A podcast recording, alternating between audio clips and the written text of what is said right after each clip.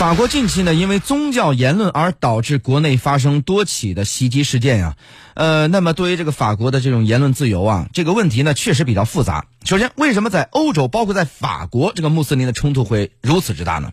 因为欧洲呢，接纳穆斯林比较多，无论是在历史上还是在现实上。那么历史上呢，法国和英国这两个国家呢，接纳的穆斯林是比较多的，尤其是法国。非洲以前呢是法国的传统殖民地，所以呢，来自非洲的移民就非常多。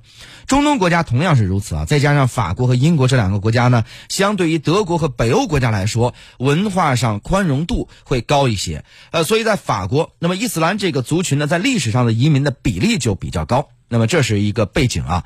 那么第二个背景呢，就是这个呃，法国一方面呢，在这个言论自由的问题上呀，特别的这个坚持己见。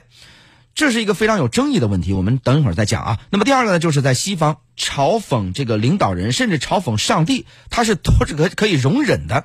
但是对于伊斯兰来说呢，这是一个不可容忍的事情。二零零五年，丹麦的一个报刊刊登了一系列的穆罕默德相关的漫画。那么当时呢，伊斯兰团体就说呢，这个漫画侮辱了、亵渎了他们的宗教。但欧洲人就说，这是这个我们的言论自由。那么说到言论自由这个问题呢，确实西方有它独特的价值观。他们认为呢，言论自由应该是至高无上的、牢不可破的，任何人都不能凌驾于其上的。所以呢，他们遇到穆斯林就会产生很多的麻烦。呃，那么这里边呢的问题在于什么地方呢？这个，呃，一五年之前啊，这个在我们说，呃，这个这个，呃，在十五年之前，这个丹麦的穆罕默德漫画事件发生的时候呢。这个当时啊，有一种说法，就是说西方那些知识分子啊，是把现代化的标准等同于文明和尊重的标准。文明是需要尊重的嘛，现代化是有优劣之分的。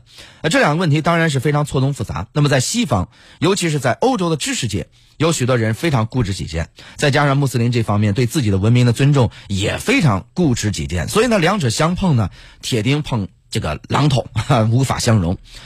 那么。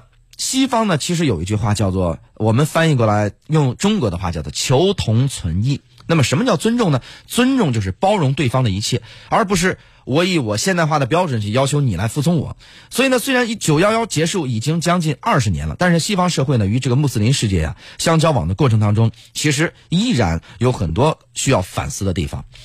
另外呢，我们观察到了，说法国除了国内频频发生的这个恐怖袭击事件之外呢，与穆斯林世界国家的关系也是越来越紧张。那么多个穆斯林国家呢，爆发了这个反法的示威。那么接下来该如何才能够缓和法国和穆斯林国家之间的关系呢？那么其实刚才我讲到了一点，就是说西方国家怎么才能不以现代化的这个标准去替替代这个文明的标准？那么现代化的标准，首先是物质现代化，那么其次才是包含精神价值观在内的其他一系列的价值观。物质现代化呢，就是我经济发达于你，所以我的精神价值观一定优于你。那么这是一种误区，等同于就是有有钱就是爷嘛，就是谁有钱谁的价值观就可以横行世上。我认为这是不对的。那当然，西方在过去的几百年成长的这个过程当中啊，确实有一些价值观呢是值得人们去借鉴的，但是。这不等同于说他们可以用傲慢的方式强迫其他各方来接纳他的价值观。那什么叫做文化和文明呢？文化和文明是需要尊重的，哪怕是热带雨林面的里边的这个说原始文化也是需要尊重的。就是它比你在某种程度上落后，但是它背后是人类早起文明的起源，它会有一种宗教哲学的色彩。我认为呢，这个西方的这个现代化，从这个意义上来讲。精神现代化依然没有完成，依然在路上。所以呢，呃，他们还是抱着，就是其实说白了，就有钱就是爷的这么一种观念，认为呢，他们发达，他们的价值观，其他人呢就必须要遵守。那我认为这肯定是不行的嘛。那么当然，穆斯林也不是说没有问题，但是首先要反思的是西方，你西方要放下身段，穆斯林才会愿意跟你去和解，跟你去对话。中国《论语》有句话叫做“以大事小以仁，以小事大以智”。